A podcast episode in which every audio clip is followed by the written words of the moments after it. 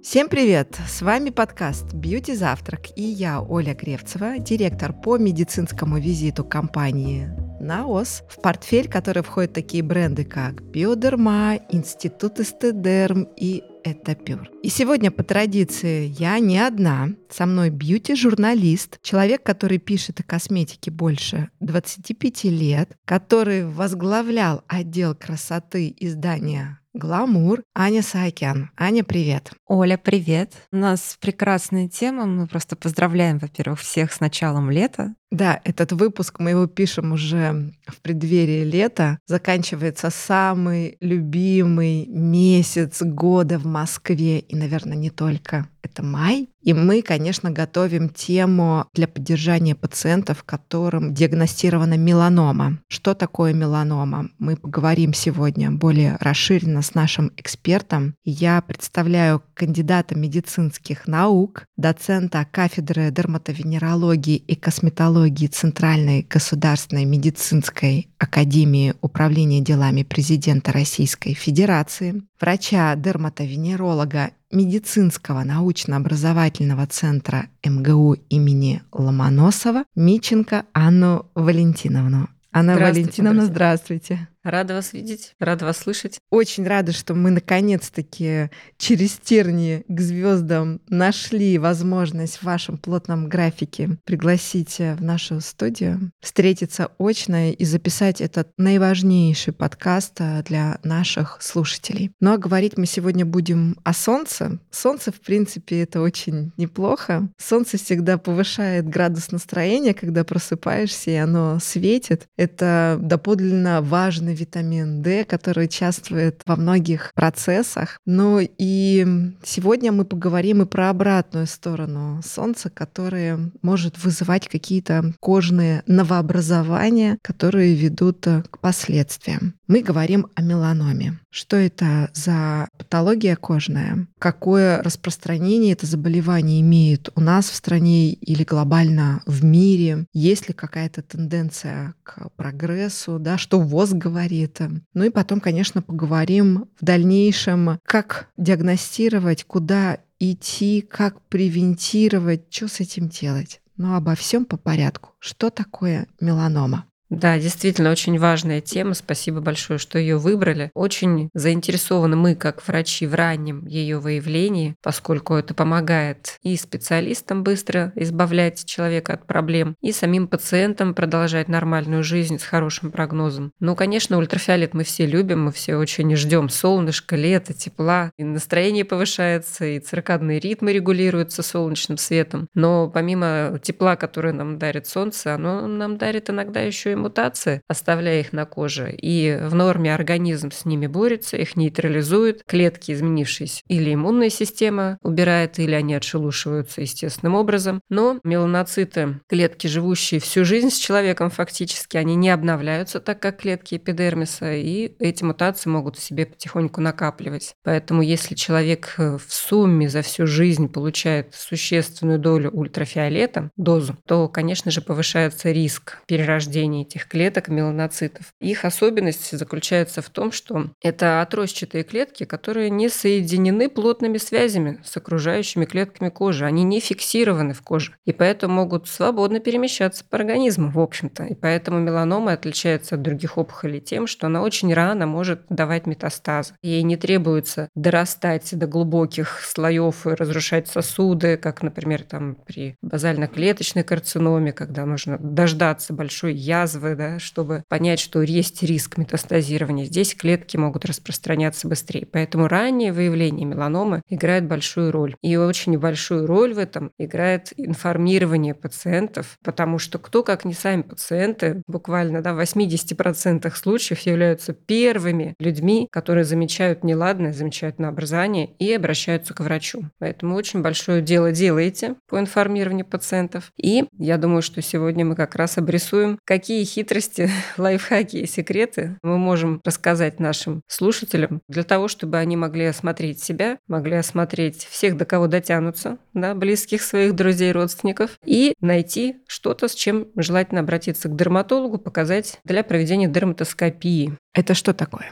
Давайте поясним. Это замечательный метод прижизненной микроскопии, который позволяет видеть структуры в новообразованиях и по этим структурам рано ставить диагноз гораздо раньше, чем изменения становятся очевидными на глаз. Ну, Поэтому метод простой, безопасный и безболезненный. Абсолютно да, бояться его не надо. Не требует отрезания никаких частей тела.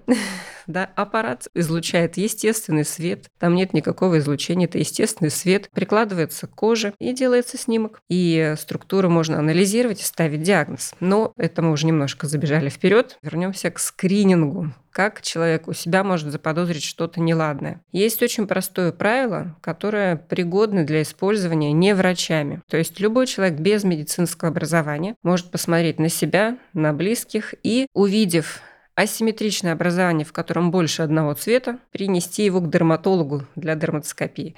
Это правило называется правило АЦ. А – асимметрия, С – цвет. Асимметричное, содержащее больше одного цвета образование, достойны того, чтобы хотя бы раз принести их к дерматологу и проверить. То есть не нужно дожидаться формирования всем известных знаменитых критериев по правилу АБЦДЕ. Когда мы имеем все признаки по правилу АБЦДЕ, то есть это асимметрия, А – асимметрия, Б – неровное очертание, С – много цветов, Д – диаметр больше 5 мм и Е – эволюция изменения. Когда мы имеем все эти критерии, то уже опухоль имеет определенную толщину, а нам хочется ловить ее раньше. Поэтому мы ужесточаем наши требования и пользуемся правилом АЦ.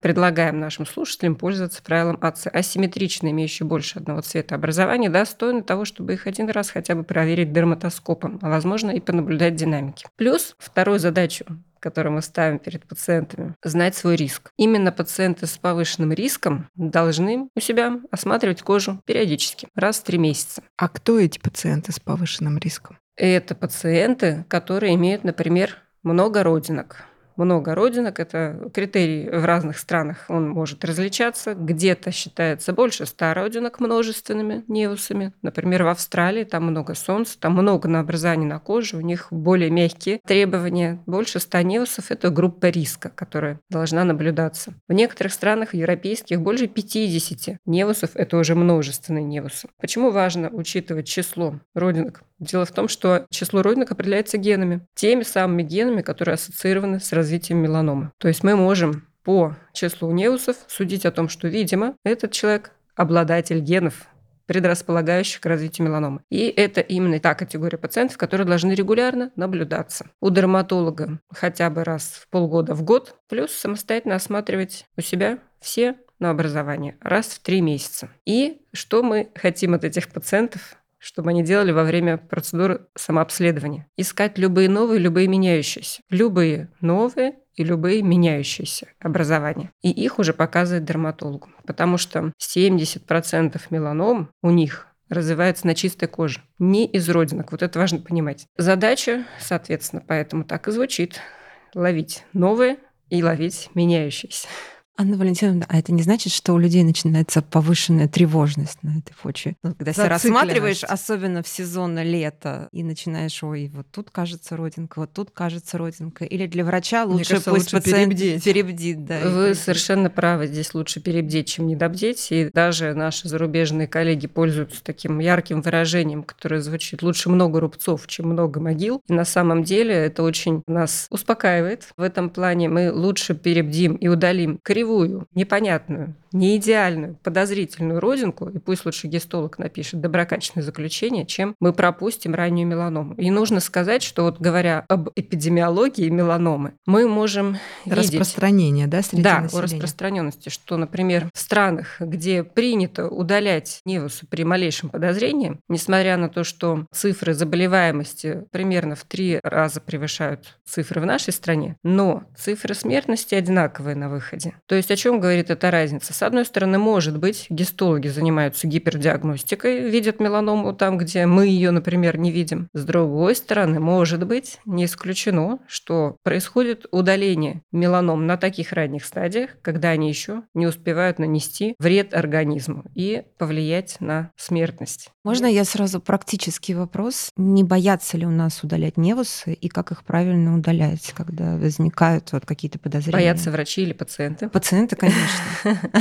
Значит, конечно, есть разные пациенты, разные люди. Они по-разному реагируют на свое состояние кожи, и с каждым приходится работать индивидуально. Есть люди, склонные да, немножечко к тревожности о своем здоровье, немножко, может быть, говоря профессиональным языком, к легкой эпохондрии. Они склонны часто приходить и проверять, в этом нет ничего плохого. И, естественно, удаление производится только по медицинским показаниям, а не потому, что пациенту очень тревожно. Но тревога нам помогает следить, конечно, за пациентами регулярно. Есть пациенты, которые реагируют на болезнь по-другому. Они, например, склонны к реакции отрицания. Есть такая реакция на болезнь, которая называется реакция отрицания. Вот с ними, конечно, сложнее работать. Вот их иногда приходится напугать страшными реальными историями, рисками, перспективами и возможными сложностями, с которыми придется сталкиваться врачу и пациенту, с тем, чтобы он регулярно приходил на осмотры и выполнял рекомендации, ограничивал инсоляцию, ограничивал солнце, убирал те факторы риска, на которые мы можем повлиять. Единственное, на что мы можем повлиять, это на ультрафиолет, потому что к меланоме предрасполагает, что ультрафиолет и генетика. Гены мы починить пока не можем. Сейчас вас порадую. В фотодерм вышло средство, которое защищает от э, высокого излучения и А, и Б для атопиков. Шикарно. Для детей атопиков. С 12 месяцев. С 12, ну понятно, потому что до года, в принципе, нужно детей уберегать от солнца. И вот мы только что вернулись э, с Конгресса, нам предоставили большое количество исследований, мы их еще пока не обнародовали, там включая исследования трения кожи об одежду. Частая жалоба, да. Да. Да. Еще очень важно сказать, что средства фотодерм, которые есть в бренде Биодерма, они все протестированы на экотоксичность для водных систем. Это значит, что средства безопасны как для флоры, так и для фауны. В этом есть такая экологичная социальная ответственность компании НАОС, которая помимо защиты и фотопротекции дарит еще безопасность окружающей среде. А можно сразу вопрос про генетику, потому что, во-первых, я хотела уточнить, у всех ли есть абсолютно предрасположенность к меланоме, есть ли те счастливые люди, у которых, например, ее нет, и можно ли ее как-то выявить. Сейчас появилась масса генетических тестов, которые позволяют узнать, есть ли какие-то потенциальные поломки в генах. Да, так я сейчас не врачебным языком говорю. Да, генетическая предрасположенность, она, конечно же, есть, к счастью, не у всех. И именно к меланоме, потому что люди — существа генетически разнообразные, кому-то везет в одном, кому-то везет в другом. И наличие генетической предрасположенности предрасположенности мы уже можем предположить, как уже говорили, во-первых, по числу невусов, во-вторых, по накоплению случаев меланомы в семье. Если есть меланома у родственников, мы понимаем, что да, в большинстве случаев она развивается случайно в результате получения мутации. Но процентов 8, 9, 10 случаев будут семейными, то есть связанными с генетической предрасположенностью к меланоме. Ну, действительно, существуют тесты, которые позволяют определить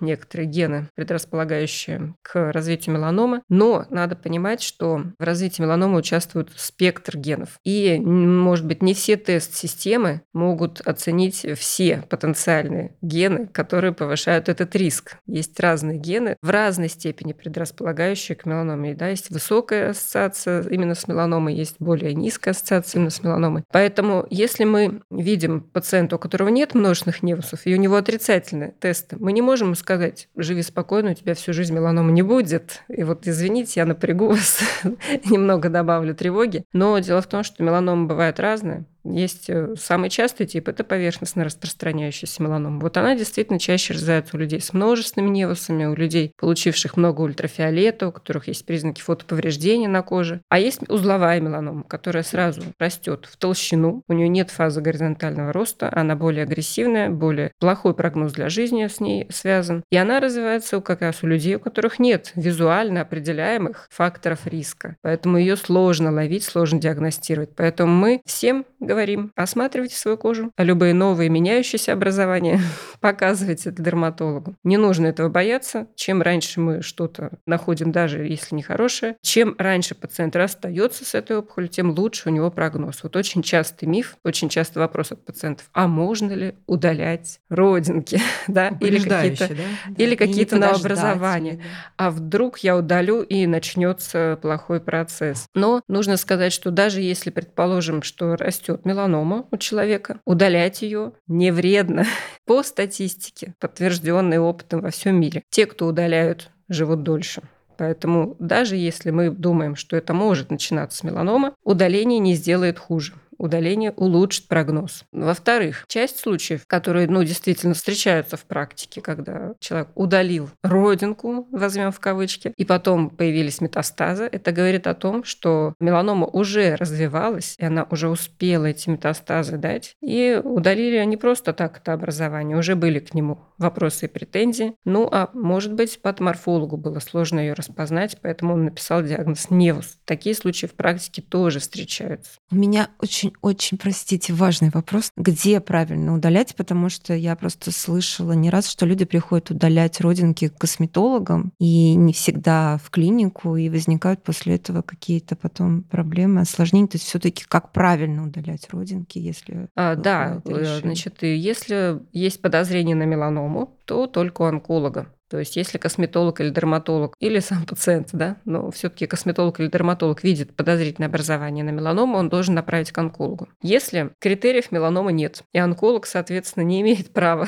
бесплатно удалять, потому что образование доброкачественное, то может удалять или дерматолог, или косметолог. Но при этом как удаляется образование? Проводится диагностическая биопсия. Процедура оформляется как диагностическая биопсия, потому что нам важно иметь гистологическое заключение на руках, потому что это единственное доказательство того, что образование было доброкачественным, что удаленное образование было доброкачественным. Очень важно иметь подтверждение доброкачественного характера образования и для самого пациента, и для врача, потому что мы не знаем, что будет в будущем. В будущем у пациента может развиться другая меланома в другом месте. Первичный очаг может быть невыявленным, и у всех может возникнуть вопрос, и у врачей, и у пациента, а что удаляли? Препараты хранятся длительно, да, их можно брать, пересматривать, э, консультироваться с разными специалистами. Поэтому очень желательно всегда иметь гистологическое заключение. Вот хочется всем пациентам сказать, кто приходит и говорит, мне не нужно гистологию делать. Вот. Это пальцем небо. Это в ваших интересах, да. Даже если вы хотя бы, а, ну, есть техники, которые позволяют отправить все-таки образование на гистологию и удалить, обработать дно ранки с хорошим эстетическим результатом приемлемым. Поэтому особенность родинок, конечно, заключается в том, что удалять их надо с гистологией. Почему еще один аргумент приведу? Есть невоидная меланома. Меланома, которая похожа на невус, которая визуально может быть неотличима только по критерию изменений наличию роста, только по критерию роста. Гистологам может быть трудно в ее диагностике. Поэтому вот все было бы хорошо, если было все так просто. Но бывает еще и невоидная меланома, которая заставляет нас делать гистологическое исследование, даже даже когда нам видно, что ну, все прилично. А у меня немножко такая профдеформация. Дерматолог должен обладать онкологическими знаниями в терапии меланомы, в иссечении ее, да, в дальнейших действиях? Или все таки это такая связка разных дисциплин,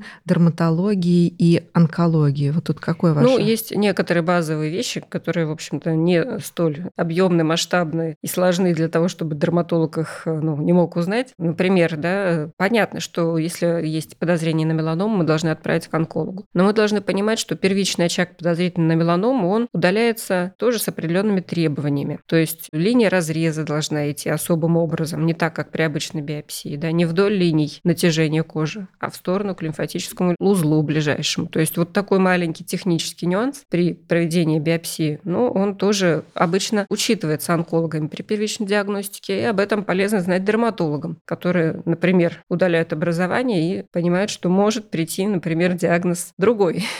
И дерматолог, конечно, должен иметь представление о требованиях, клинических рекомендациях по тактике ведения пациента, о методах диагностики, о методах лечения, потому что пациенты задают вопросы, и их нужно правильно ориентировать. Очень важный момент, чисто практический, пациенты всегда говорят, если есть неровная неправильная родинка, ее нужно проверить, они говорят, а, давайте мы сразу сделаем ПЭТ-КТ, УЗИ всего организма и что-нибудь еще. Значит, до подтверждения гистологического диагноза никакие инструменты документальные исследования не проводятся. Вот это важный момент, который нужно понимать. Да? Ну, во-первых, подозрительные родинки часто приходят с доброкачественным гистологическим заключением, и, соответственно, деньги, потраченные на исследование с головы до ног, будут потрачены зря. Во-вторых, только по результатам гистологического исследования определяется объем этих исследований. Это важно. Поэтому до проведения гистологического исследования никакие обследования ждем результаты Да, они назначаются. Ну а что касается методов лечения, то, конечно, мы сейчас живем в хорошее время. Есть лекарства, которые доступны, которые эффективны, которых не было да, всего лишь каких-то там 8-10 лет назад. И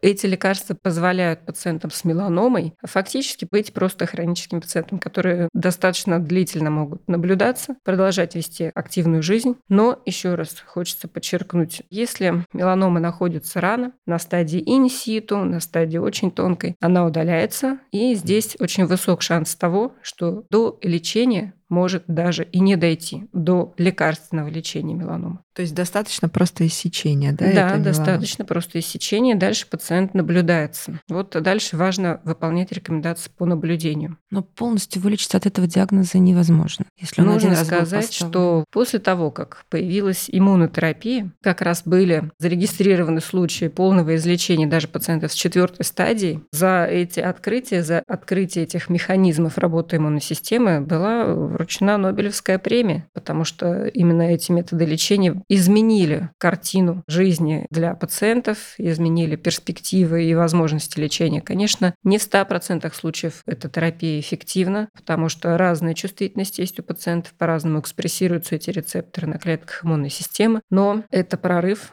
абсолютный прорыв, и пациенты могут жить долго, и в части случаев полностью излечиваться. Такие пациенты есть. Таких пациентов видела тоже я. И это были прям, надо сказать, очень запоминающиеся, конечно же, случаи с полным регрессом всех метастазов и стойким. А какие побочные явления есть при такой иммунотерапии?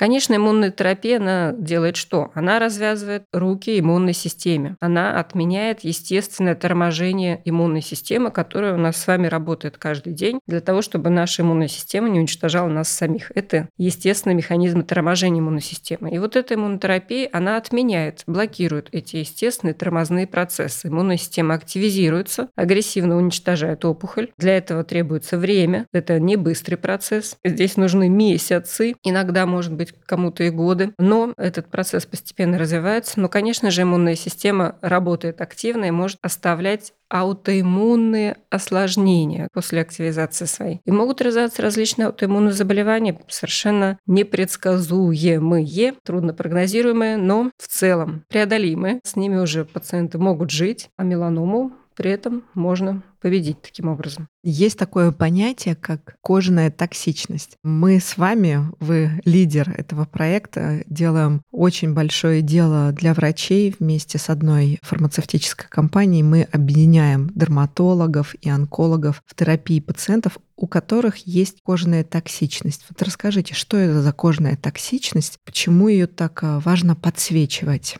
Ну, действительно, для нас, дерматологов, очень важная и новая тема, потому что в онкологии буквально бум по появлению новых лекарственных препаратов, но надо сказать, что все противоопухолевые препараты направлены на что? На подавление размножения клеток злокачественных. Но так или иначе, те механизмы, на которые действуют лекарственные препараты в опухоли, также присутствуют в активно размножающихся здоровых тканях таким активно размножающимся здоровым тканям относится и кожа, потому что наш эпидермис постоянно обновляется, клетки в нижних слоях размножаются, смещаются к поверхности и отшелушиваются. Это приводит к развитию некоторых э, специфических реакций со стороны кожи на фоне лечения пациентов. В случае с меланомой такие реакции могут давать и таргетные препараты. Это как? Давайте расшифруем для наших слушателей. Таргетные препараты, Таргетные действующие на конкретную мишень, да, английского слова таргет – это мишень. В меланоме мишень – это ген БИРАФ, ген МЕК, они работают в паре, поэтому часто эти препараты сочетают. Эти же гены, они представлены и в коже, в том числе и в некоторых других тоже органах и системах. Поэтому здесь могут формироваться различные кожные, как мы их называем, токсические реакции. Это чувствительность, зуд подразумевается, сухость повышенная, правильно? Сухость бывает у всех онкологических пациентов, потому что все препараты подавляют размножение клеток, а именно при таргетной терапии развиваются характерные высыпания, иногда они представляют представлены пятнами, папулами, иногда они представлены гнойничками, могут высыпания быть на коже ладоней подошв, могут, конечно, страдать э, волосы и редеть, но обычно после отмены лечения это все восстанавливается. Плюс нужно сказать, что очень часто эти высыпания могут быть достаточно отзывчивыми на дерматологическое лечение, и своевременное коррекция позволяет продолжать пациентам получать жизненно необходимую терапию